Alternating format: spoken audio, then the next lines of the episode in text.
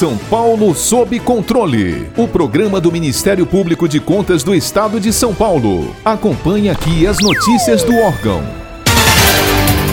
Há poucas semanas para encerrar o ano, o Brasil permanece enfrentando crises das mais diversas, em grande parte agravadas pela pandemia do coronavírus. Como não bastasse as intempéries na saúde, na economia e na educação, o país assiste agora acentuada disputa política pela presidência da Comissão Mista de Orçamento. É preciso lembrar que cabe à Lei de Diretrizes Orçamentárias estabelecer as bases para os gastos do governo no próximo ano. O próprio secretário do Tesouro Nacional chegou chegou a afirmar que o governo pode ter de suspender todos os gastos no ano que vem se a LDO não for aprovada até o fim deste ano. A suspensão, inclusive, afetaria o pagamento de aposentadorias e benefícios sociais. Para entendermos um pouco mais sobre orçamento público e as questões envolvidas na aprovação da LDO e, por conseguinte, da LOA para o exercício financeiro de 2021, convidamos o conselheiro substituto do Tribunal de Contas de Mato Grosso, Luiz Henrique Lima, doutor em Planejamento Energético energético pela Universidade Federal do Rio de Janeiro.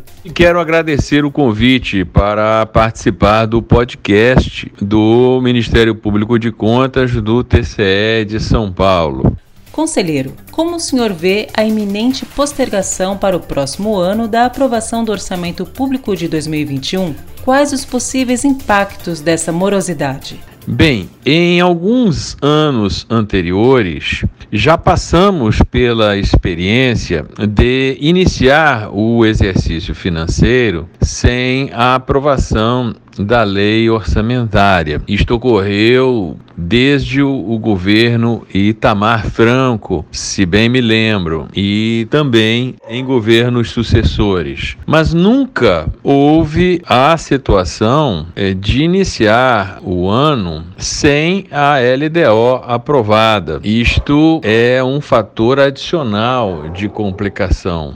Até porque, como sabemos, a LDO ela orienta a elaboração da lei orçamentária. Ela contém as diretrizes para a elaboração da lei orçamentária. Então, você iniciar o exercício sem a LOA e sem a LDO é uma situação que prenuncia grande transtorno para a administração. Eu entendo que neste momento, o Congresso Nacional e os representantes do Poder Executivo deveriam concentrar os seus esforços para a discussão e aprovação da LDO ainda há tempo para isso. Então, esta deveria ser a prioridade na agenda legislativa. Caso contrário, de fato, viveremos uma situação situação meio que de vácuo, na ausência de qualquer tipo de autorização ou de parâmetro para a execução das despesas. Como se sabe, toda despesa pública necessita de prévia autorização nas leis orçamentárias. Na inexistência das leis orçamentárias, não se pode executar as despesas públicas quaisquer que sejam. Este é o tamanho do problema. Este é o tamanho da responsabilidade, tanto do Congresso Nacional como eh, do Poder Executivo. O chamado orçamento de guerra, aprovado pelo Congresso em 2020, tirou várias amarras de regras fiscais, permitindo ao governo ampliar os gastos no combate aos efeitos da pandemia. Há quem defenda a prorrogação de tal conduta para o ano que vem, principalmente no que diz respeito ao auxílio emergencial, cujo pagamento encerra em dezembro. Conselheiro, quais suas impressões sobre essa questão?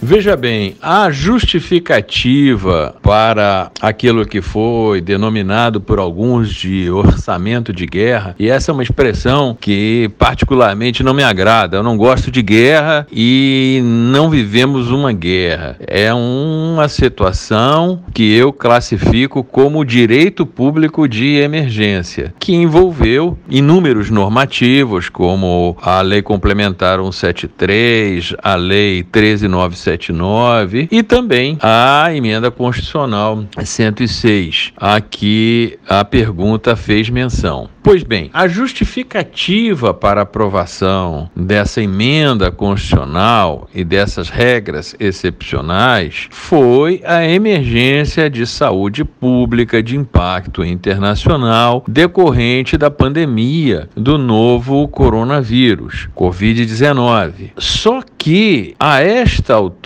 todos nós estamos conscientes de que a pandemia não respeita o calendário da execução financeira e orçamentária. A pandemia, infelizmente, não vai acabar no dia 31 de dezembro. A situação de emergência na saúde pública provavelmente só será equacionada quando tivermos a vacinação em massa da população e a consequente imunização para evitar a propagação desta doença terrível que já vitimou tantas pessoas no nosso país e no mundo inteiro. Então, a situação fática que justificou lá no primeiro semestre desse ano a aprovação da emenda constitucional 106 e da lei complementar 173, enfim, de todas as demais normas do direito público de emergência, esta situação vai perdurar, pelo menos nos primeiros meses de 2021. É possível, pelo que se observa esta semana na Europa e nos Estados Unidos, que haja um aumento significativo de casos de infecção e de internação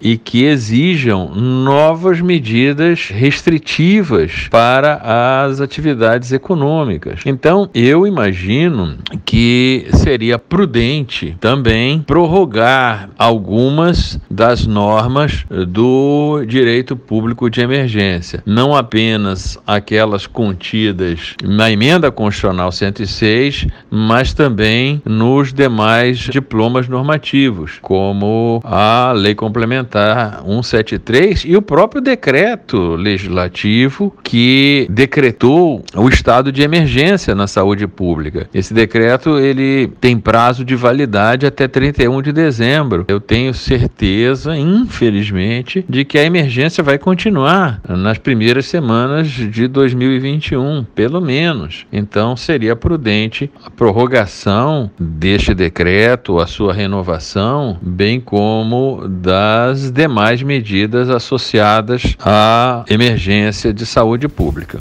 As discussões internas do governo para o orçamento de 2021 mostram que as áreas de educação e saúde já afetadas pela pandemia correm o risco de ter perdas significativas de recursos no próximo ano. Fora isso, ainda há incertezas quanto à manutenção do teto de gastos e uma dívida pública que deve chegar no fim de 2020 ao equivalente a 100% do PIB brasileiro. Conselheiro, para o senhor, 2021 está fadado a uma nova onda de crise e retração ou a esperança de dias melhores?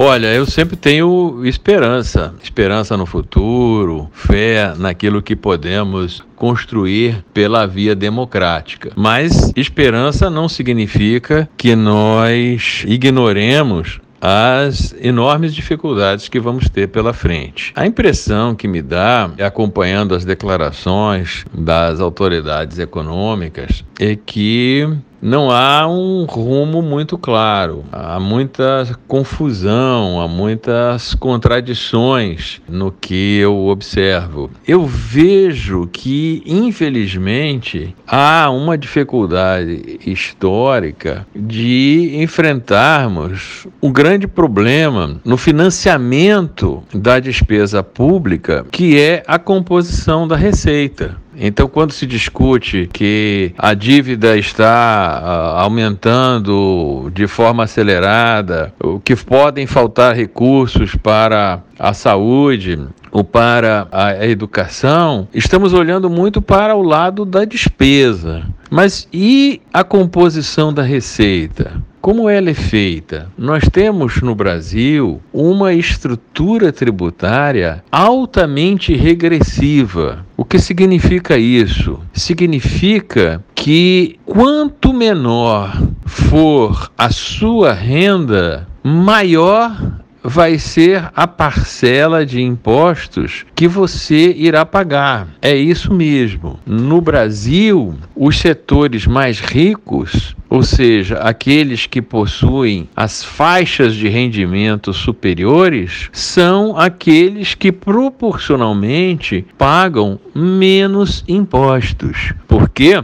Porque a nossa estrutura tributária, ao contrário da maioria dos países capitalistas desenvolvidos, a nossa estrutura tributária, ela privilegia os chamados impostos indiretos, ao invés dos impostos diretos. Os impostos diretos são os impostos sobre renda e patrimônio, e os impostos indiretos são aqueles como, por exemplo, o ISS municipal ou o ICMS estadual. Quando uma pessoa rica compra um litro de leite, ela paga exatamente a mesma carga tributária que uma pessoa pobre. Só que, para uma pessoa pobre, o impacto daquele valor de imposto embutido no litro de leite é muito maior do que para uma pessoa rica. Então, nós temos uma estrutura tributária no Brasil regressiva.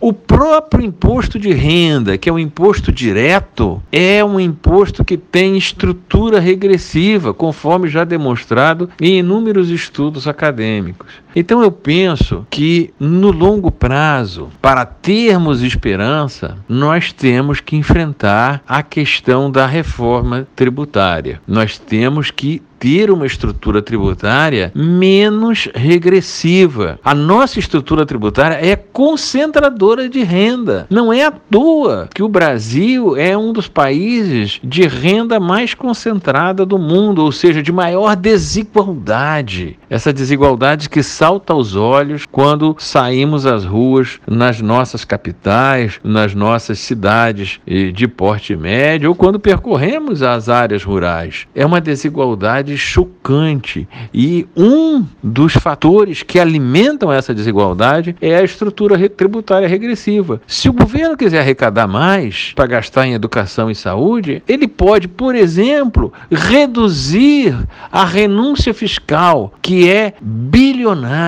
Essa renúncia fiscal é o que? São impostos que o governo abre mão de recolher, de cobrar de determinados segmentos. E se formos estudar a composição dessa renúncia fiscal, iremos também observar que ela privilegia alguns dos setores mais ricos da nossa sociedade em detrimento dos setores mais pobres. Então há muito o que fazer, há muito o que mudar. Infelizmente, não me parece que a atual equipe econômica esteja comprometida com esta mudança, o que faz com que, para responder objetivamente a sua pergunta, eu tenho esperança, mas a minha esperança não é no curto prazo. Para ficar por dentro de outras notícias do Ministério Público de Contas de São Paulo, siga-nos nas redes sociais ou acesse o site www.mpc.sp.gov.br.